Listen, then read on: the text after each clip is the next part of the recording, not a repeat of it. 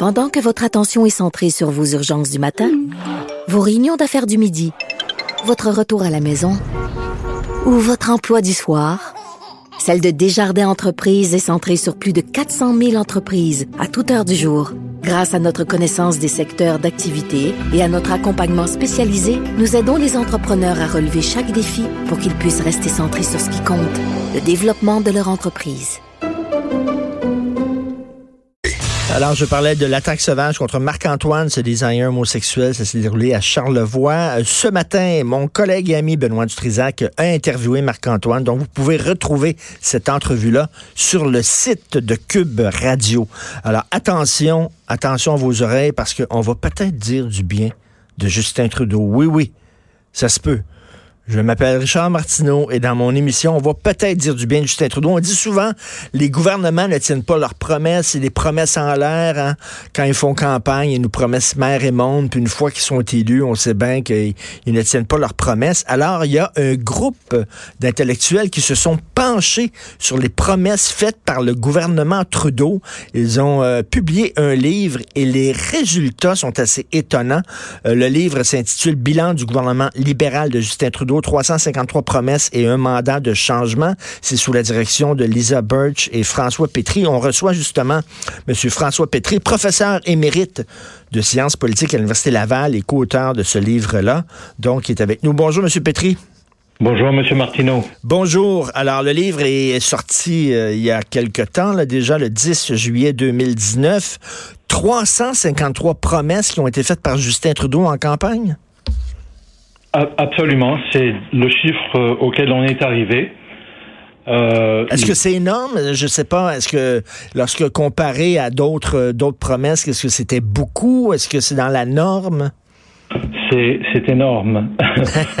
Vous voulez, parmi les sept ou huit gouvernements qui ont précédé Justin Trudeau, le gouvernement qui avait le plus de promesses, euh, c'était le gouvernement de Stephen Harper, élu en 2006 avec 192 promesses. Et... Donner une autre référence, le gouvernement de Harper, élu en 2011, euh, avait émis 143 promesses. Et de 192 à 353, c'est vraiment énorme. Euh, donc, vous avez épluché les, différentes. Est-ce que c'est un. Est-ce que vous faites. Euh, est-ce que votre équipe fait ce genre d'exercice-là à chaque gouvernement? Absolument, euh, mais depuis 2013 seulement. C'est-à-dire qu'on a fait un euh, polymètre pour le gouvernement Trudeau et on a fait un polymètre pour le gouvernement Harper, le troisième gouvernement Harper, et on a fait des polymètres aussi au, fédé au provincial, pardonnez-moi. Donc on a couramment le polymètre Lego, on a eu le polymètre Couillard et avant ça le polymètre Marois. Et au fédéral, euh, c'était quoi le pourcentage du troisième euh, gouvernement Harper, le pourcentage de promesses tenues? Alors, le pourcentage de promesses tenues pour euh, Stephen Harper en 2015, donc à la fin de son troisième mandat, c'était 77% Ah, ben c'est pas mal. 77 pour promesses tenues entièrement et 7% pour les promesses tenues en partie ou en voie de réalisation, parce qu'on fait la différence entre deux états de tenue des promesses. OK. Donc on arrive à un total de 84%, ce qui est excellent, mais il faut bien voir que c'est 84%, 243 promesses. Tandis que Trudeau, on a 54% euh, de promesses tenues entièrement, et 38% de promesses tenues en partie seulement. Donc au total, 92% de promesses tenues soit entièrement, soit en partie, sur 353 promesses. Donc, il a fait davantage de promesses que Stephen Harper à la Stephen Harper, le troisième gouvernement Harper, et il est donc son, son, son score est meilleur. Là. On parle de 92 contre 84 pour Harper. Bah, son score est meilleur, euh, sauf si on regarde les pourcentages, c'est sûr qu'il a tenu un plus petit pourcentage de promesses entièrement, 54%, contre 77% pour Harper, mais en nombre absolu, il a tenu entièrement, euh, si je me trompe pas, il a tenu entièrement 190 promesses sur les 353, alors que Harper a tenu 110 promesses entièrement sur ses 143 promesses. Et ce qui c'est drôle parce que ce qui, ce qui, ce qui capte l'imaginaire, ce qui frappe les gens, c'est les contradictions de Justin Trudeau. Par exemple, il se dit très très vert. Or, il a acheté un, il a acheté un pipeline. Euh, il se dit pour euh, pour euh, les autochtones, pour une meilleure relation avec les autochtones. Or, il s'est super mal entendu avec la, la, ministre Wilson Raybould. si on demandait aux gens comme ça, là, si on faisait ce que j'appelle le test de la cafétéria, est-ce que Justin Trudeau a tenu ses promesses? Pense que il y a beaucoup de gens qui diraient non, il n'a pas tenu ses promesses. Or, vous, vous dites que les faits, justement, contredisent cette perception-là. Euh, oui, ben en fait, c'est certain que cette perception, nous l'avons aussi un petit peu. Hein. Dans certains domaines, Justin Trudeau a été trop ambitieux. Il a voulu aller trop loin, probablement. Même on pourrait dire, hein, il a été parfois naïf. Euh, mais dans l'ensemble, il a tenu énormément de promesses. Il faut bien comprendre qu'il y a, c'est sûr que les citoyens et les médias vont probablement mettre l'accent dans leur couverture de la politique, mettre l'accent sur les choses qui créent problème. Oui. Passer un peu sous silence les choses qui vont mieux. Or, en ce qui concerne les promesses euh, du gouvernement libéral, il y en a un très grand nombre de promesses qui sont pas très importantes, ce qu'on pourrait appeler des des promesses contractuelles, c'est-à-dire que c'est des promesses qui s'adressent à une section particulière de l'électorat, et c'est comme si on signait un contrat avec cette cette, portion de l'électorat en disant on fait quelque chose pour vous, rappelez-vous de ce qu'on a fait pour vous au jour de l'élection. Vous me comprenez? Oui, oui, oui. Ben, c'est vrai que toutes les promesses ne s'équivalent pas. Il y a des promesses importantes, des promesses structurantes et les promesses où c'est presque du clientélisme en disant pour on vise tel et tel groupe. Donc, euh, si vous ne si vous ne réalisez pas des promesses importantes et vous réalisez des petites promesses, euh, il y a, a peut-être un problème. Là.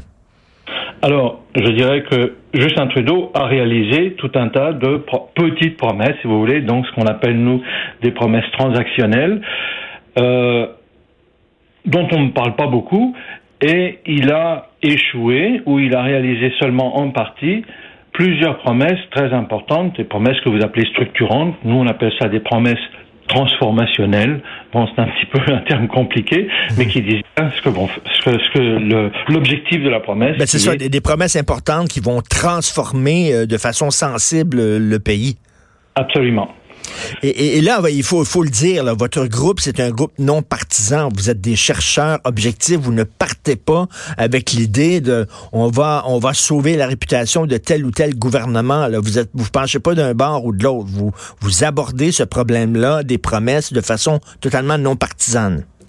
Tout à fait. Il y a quoi, cinq, six membres de l'équipe euh, du polymètre et je connais pas l'identification politique de mes collègues et ils connaissent pas la mienne non plus.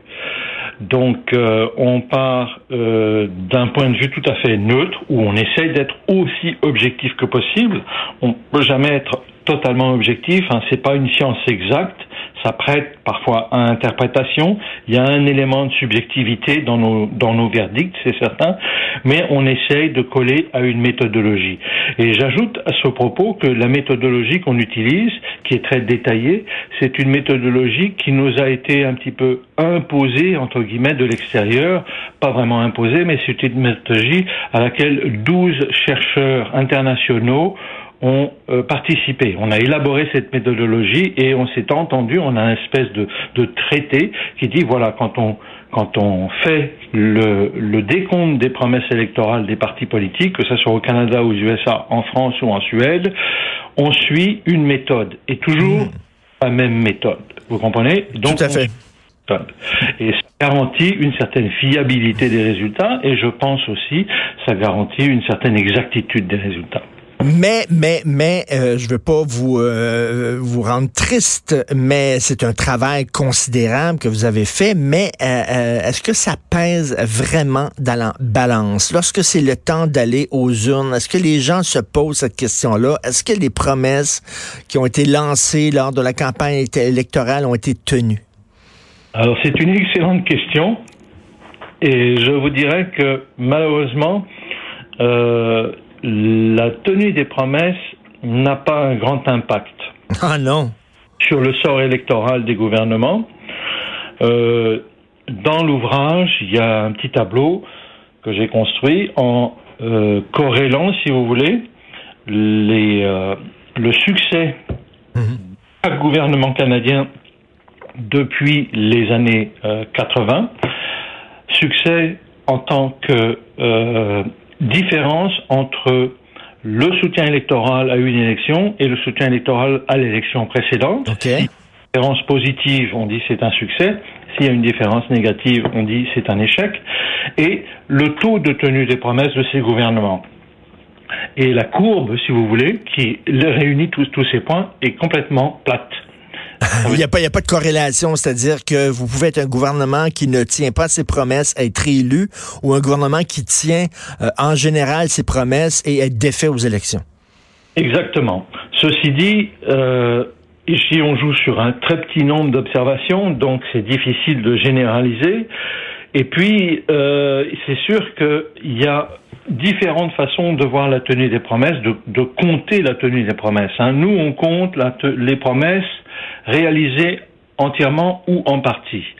Mais on peut aussi voir le problème sous l'angle des promesses seulement réalisées complètement. Et dans ce cas, vous savez que Trudeau, il a réalisé 54% de ses promesses seulement. Et ça, c'est un petit peu moins en pourcentage ou en nombre que le pourcentage de promesses tenues par beaucoup d'autres gouvernements qui l'ont précédé. Mais qu'est-ce que ça dit ça, sur les électeurs que les gens sont prêts à réélire un gouvernement qui pourtant euh, les faits le démontrent, qui n'a pas tenu ses promesses? Qu'est-ce que ça dit sur l'électeur? Ah, ou, ou qui sont prêts à ne pas réélire un gouvernement qui a tenu ses promesses. Ce que ça dit sur l'électeur, je pense que l'électeur est relativement peu informé politiquement, en général. Mmh certainement pas informé du détail de la tenue des promesses. Si vous demandez à quelqu'un dans la rue, est-ce que le gouvernement de Justin Trudeau a tenu telle ou telle promesse, vous avez vous avez pratiquement 50-50, 50%, de chances de bien de tomber dans le camp réalisé que dans le camp non réalisé. C'est comme si vous jetiez un dé, si vous voulez. C'est malheureux à dire, mais c'est un reflet donc du manque d'information politique des électeurs. Et on, même en 2019, on vote encore selon la personnalité du chef. Ben, on vote selon la personne, oui, tout à fait, la personnalité du chef. On vote aussi selon notre identification partisane. On appartient à une famille politique. Et si on appartient à la famille conservatrice, ben, on votera pas pour un libéral, même si on, on considère mmh. ses promesses. Ben, merci beaucoup, M. Petri. Je le rappelle, votre livre s'intitule Bilan du gouvernement de Justin Trudeau, 353 promesses et un mandat de changement. C'est aux éditions Les Presses de l'Université Laval. Merci. C'est moi qui vous remercie. Merci. Vous écoutez Politiquement Incorrect.